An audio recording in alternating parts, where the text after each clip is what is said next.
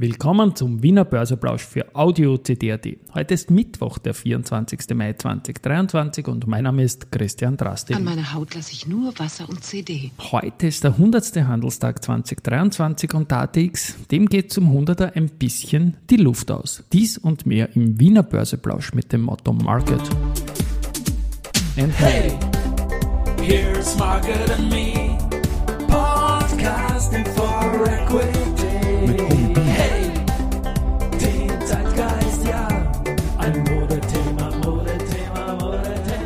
Ja, die Börse als Modethema und die Wiener Börseblausche im Mai sind präsentiert von Wiener Berger und der österreichischen Post, deren Soundlogo im Hintergrund erklingt.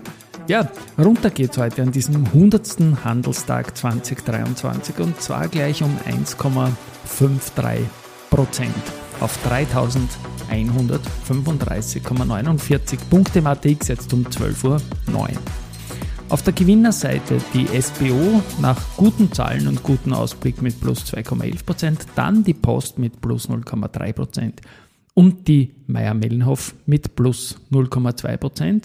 Verliererseite starke Werte im Index, die BAWAG mit minus 3,3%, die andere jetzt mit minus 2,5%, die sind nach ja, doch längerer Zeit wieder auch unter den Moving Average 100 gefallen und die Föstalpine mit minus 2,17% unter 30 Euro gefallen. Es ist zu diesen 100er an Handelstagen noch zu sagen, dass wir jetzt insgesamt noch ca. 3,3%, 3,2% im Plus liegen year to date. Das ist der ATXDR. Der ATX liegt nur noch ganz knapp im Plus. Der hat ja keine Dividenden drin. Es gab bisher 53 zu 46 Gewinn-Verlusttage. Also es wird wohl heute ein 53 zu 47 werden. Und ja, der schwächste Tag ist der Mittwoch statistisch gesehen. Und auch heute ist ein Mittwoch und diese 1,5% Minus, die sind diesbezüglich da auch gar nicht so ohne. Keine harte Pause, Geschichte wird gemacht, CD. Börsegeschichte noch. Ähm, ja, die FACC, die hat heute vor fünf Jahren die längste Phase über dem MA 200 beendet. Es waren damals 25, 510 Tage, sorry, bis 24.05.2018. Die überhaupt beste positive Serie in Tagen.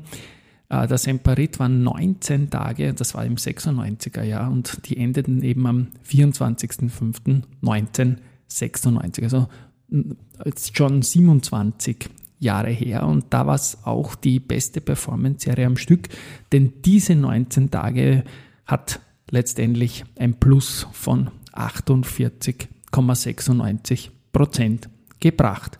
Ein Problem bleibt die US-Schuldengrenze und da hat mein deutscher Kollege Andi Groß, dem Wegbegleiter Heiko Thieme, was gefragt eine Lösung finden. Denn es dreht sich ja hier um Folgendes. Die Ausgaben sind schon getätigt. Wir schulden den Ausländern das Geld in den USA. Das ist schon ausgegeben. Und wenn man jetzt daran Zweifel hegt, dann kommen wir in die Kreditunwürdigkeit hinein. Dann wären wir quasi ein hochstilisiertes Schwellenland. Und damit können wir uns dann mit Argentinien und anderen Ländern vergleichen. Und dann können wir zur IMF gehen, zum Weltwährungsfonds um einen Kredit beten. Das wäre unmöglich. Es ist seit 1789 noch nie passiert. Es wird auch nicht passieren. Es wird eine Lösung geben. Aber die Nervosität ist wieder angesagt. Zahlungsunfähig werden wir nicht. Die Wahrscheinlichkeit dafür liegt unter 10 Prozent aus meiner Sicht.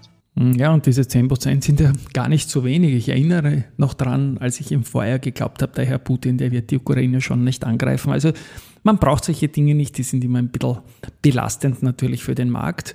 Und Heiko hat äh, Argentinien erwähnt, das ist kein Vorbild. Im Fußball ist Argentinien natürlich ein sehr großes Vorbild und insofern ist es natürlich immer spannend, den Cordoba Cup jetzt ins Spiel zu bringen und das mache ich jetzt auch. Da war gestern der zweite Tag, wo wieder sechs Titel ausgeschieden sind. Diesmal hat es drei Titel aus Deutschland und drei aus Österreich erwischt. Aus Deutschland waren es die Rheinmetall, die Zalando und die MTU und die die Koffer packen müssen, sprichwörtlich.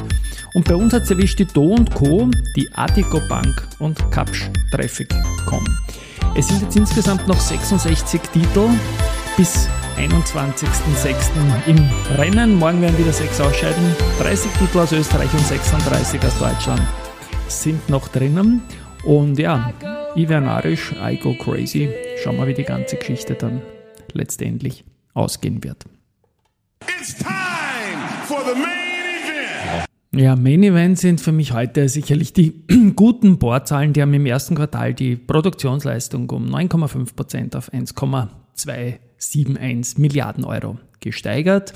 42,3% gleich der Produktionsleistungen kommen aus Österreich. Und am wichtigsten ist das, was der Karl-Heinz Strauß über den Ausblick signiert und da meint er, das Jahr 2023 verspricht ein erfolgreiches zu werden. Also das ist eine wichtige Guidance. Die Aktie ist zuletzt auch sehr, sehr deutlich gestiegen, zählt zu den besten Aktien heuer und zufällig heute ist auch ein Börse People Podcast mit Karl-Heinz Strauß eine, wie ich finde, sehr launige Folge geworden, die, glaube ich, beiden Spaß gemacht hat.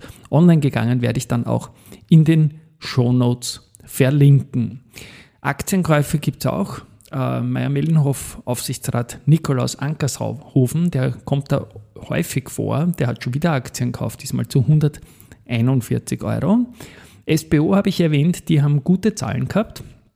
Und zwar im ersten Quartal ist der Umsatz gleich um 47 Prozent auf 147,3 Millionen gesteigert. Und am wichtigsten auch da, der CEO Gerald Grommann sagt, wir gehen aktuell von einem sehr guten Geschäftsjahr 2023 aus. Das hört man gerne. Was man auch gerne sieht momentan ist auch so ein bisschen ein... So Main Event dieser Tage ist die Marinomed, die nach dem Börsegang einmal schön nach oben gegangen ist, dann sehr, sehr viel verloren hat und jetzt in den letzten Tagen deutlich nach oben zieht. Und da verlinke ich in den Shownotes ein Interview mit dem CEO Andreas Grassauer, das ist mein deutscher Kollege Peter Heinrich geführt hat. Und wichtig ist auch da die Tonalität. Also man rechnet wichtige Partnerschaften im Vertrieb auch abschließen zu können. Da geht es um Upfront-Zahlungen dann und so weiter. Es ist alles, glaube ich, da recht wichtig, dass man nicht nur in der F&E gut ist, sondern auch im Vertrieb.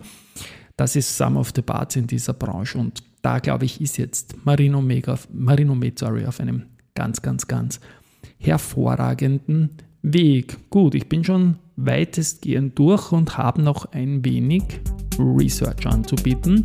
Raiffeisen Research hat sich die Kollegen von der Erste Group angesehen und ist beim Buy geblieben und geht ein Kursziel von 36 auf 42 Euro nach oben. First Berlin hat sich Valneva angeschaut, bleibt bei Kaufen und das Kursziel liegt bei 8,9 Euro. Ja, das war's in Wahrheit.